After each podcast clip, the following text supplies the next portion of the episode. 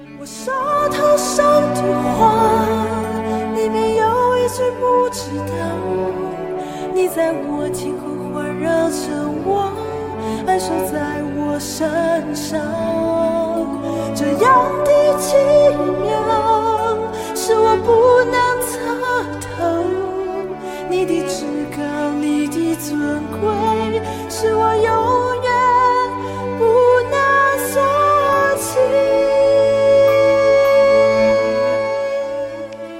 亲爱的弟兄姐妹、各位朋友们，大家早安啊！我们今天进入到诗篇第十二篇啊，这个进度，那我来读给大家听。大卫的诗，交与灵长，调用第八。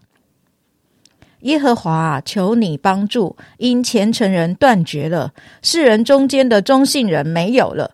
人人向邻舍说谎，他们说话是嘴唇油滑，心口不一。凡油滑的嘴唇和夸大的舌头，耶和华必要剪除。他们曾说：“我们必能以舌头得胜。”我们的嘴唇是我们自己的，谁能做我们的主呢？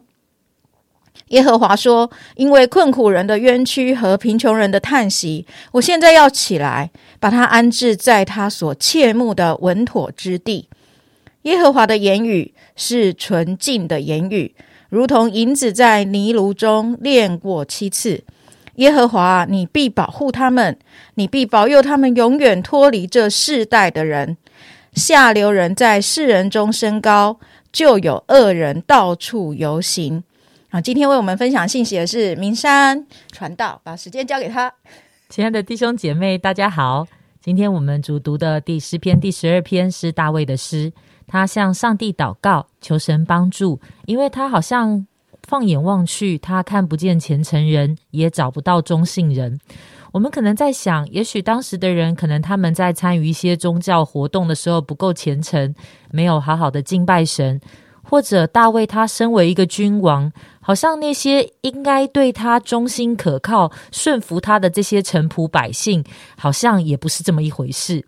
但是，当我们继续的往下读的时候，我们会发现，大卫他在谈的不是在宗教活动礼仪上面的一种敬虔，也不是在一种政治的关系上面的一种中性，而是他好像在谈的是这些人说话的方式、跟人的关系以及生命的一种状态。第二节说，人人向邻舍说谎。他说，人人哦，所以这表示好像那个不是很少数的一个特殊现象。而是好像在整个社会上人际互动的一个状态，人人向邻舍说谎。我们可能现在的人会觉得，住在我隔壁的邻居是谁，根本上我根本都不知道，根本上就很像陌生人。所以向邻舍说谎这件事情，好像有什么特别的？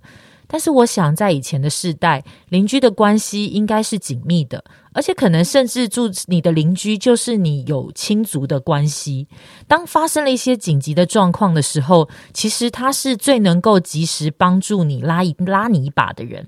所以这种邻舍的关系应该不是一个很遥远的关系，但是他们在互动上却是充满了谎言，嘴唇滑油，心口不一，夸大不实。好像在第四节里面把他们那个心里面讲出来，他们就说：“我们必能以舌头、以话语来得胜。”所以意思是说，当我们在讲话的时候，我一定是讲到赢。好像那种唇枪舌剑、那种针锋相对、互不相让的那样的一个呃情况跟互动的方式，常常存在人跟人的中间。而这样的一个呈现，其实是因为在人的里面，他认为我是我自己嘴巴的主人，所以我想讲什么就讲什么。但是其实我们所说出来的话，常常它就泄露出来我们的心，表示我们的生命是不受约束、不被管理的。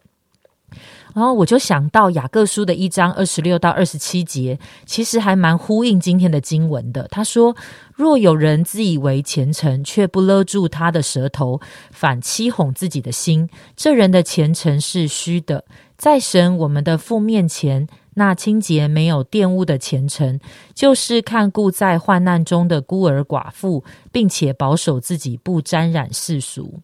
所以，原来当神在看一个人他是不是虔诚的时候，不是只只是在看他坐在教会里面聚会的一个呈现。而是当他走出教会外，好像在他一个真实的生活的里面，他一个真实的样貌，他怎么说话，他怎么跟别人互动，他怎么对待那些困苦贫穷在患难中的孤儿寡妇。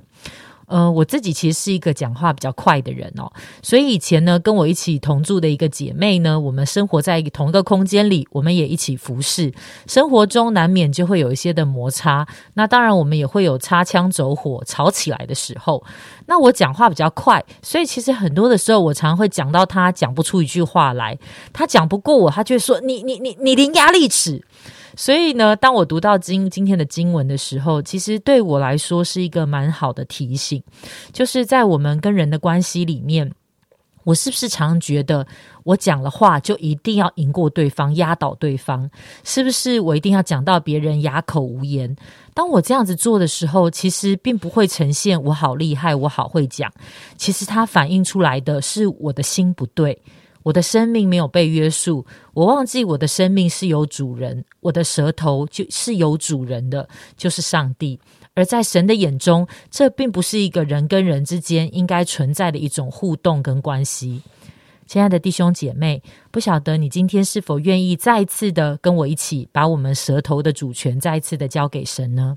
求圣灵光照我们，并且除去我们口中的谎言，那些虚假、心口不一或是夸大不实的话，让我们的生命被主纯净的话语来修剪跟约束，好叫我们的话是真实合一，又可以来建造别人的生命。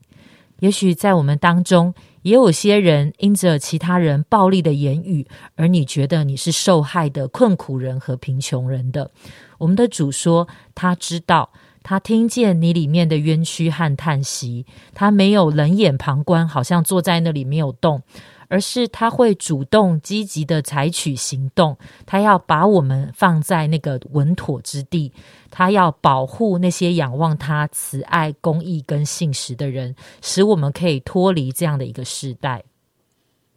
好，我们谢谢明山，嗯，他非常呃详细而且非常好的一个教导，这样子哈，对，所以呃真的啊。很谢谢他的提醒，这样子。那我觉得，哎，在他讲的时候，他提到说，哎，是不是讲话一定要赢过人家哈？或者是说，呃，在话语当中是否有受伤害啊？这些事情都是我们可以来呃常常应用在我们生命当中的。那呃，其实，在讲到这个嗯恶人的言语的时候，哎，我就想到，其实，在社会当中常常会有这样的一件事情啊，就是其实有些人他们真的是没有办法为自己伸冤的啊。有些人真的是没有办法为自己说话的，所以呢，啊，当他们遇到这些困难的时候呢，他们真的就是好像只能拜托别人能够替他说话。可是，在这个诗篇里面，就看见好像当时连替他们说话的人都没有啊，以至于这些冤屈的事情、困苦的事情不断的发生。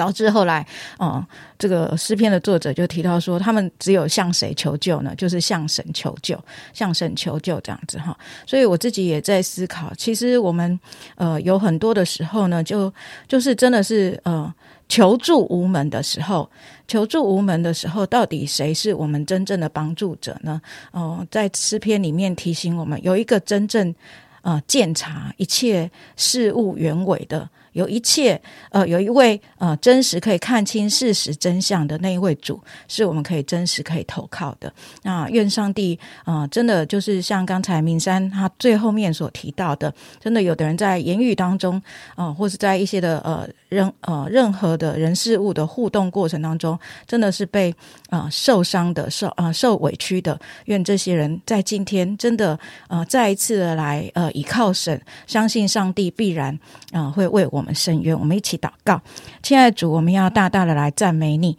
主啊，真的，呃，我们深深的知道我们心里面所有的需要，还有包括我们表达出来或是表达不出来的那一切，主啊，真的只有你知道，主啊，愿你自己就亲自的在。许多主啊，真的嗯，有苦处、有苦情的这些的弟兄姐妹的生命当中，亲自的工作，主啊，真的好，好像孩子也感感受到有一些的家庭、家人的关系，长久是因为言语啊、的沟通受伤，主啊，以至于那个关系都破裂掉了，主啊，真的有些嗯。没有办法讲出来的冤屈，有些没有办法讲出来的那个原委，所以说你自己都，嗯、你自己亲自的来做那个缝补的工作，亲自的来做安慰的工作，亲自的来做联合的工作，亲自的来做造就的工作。主啊，真的好叫啊、我们那一切呃，在言语当中所啊、带来的那些的伤害，可以在你自己医治的恩典当中得着释放。主，我们向你献上仰望。主啊，真的我们没有办法呃求人的谅解和理解，可是我们求你这位亲自为我们说话的神，成为我们心中的安慰和力量。愿神祝福今天的生活和工作，奉耶稣基督的名祷告，阿门。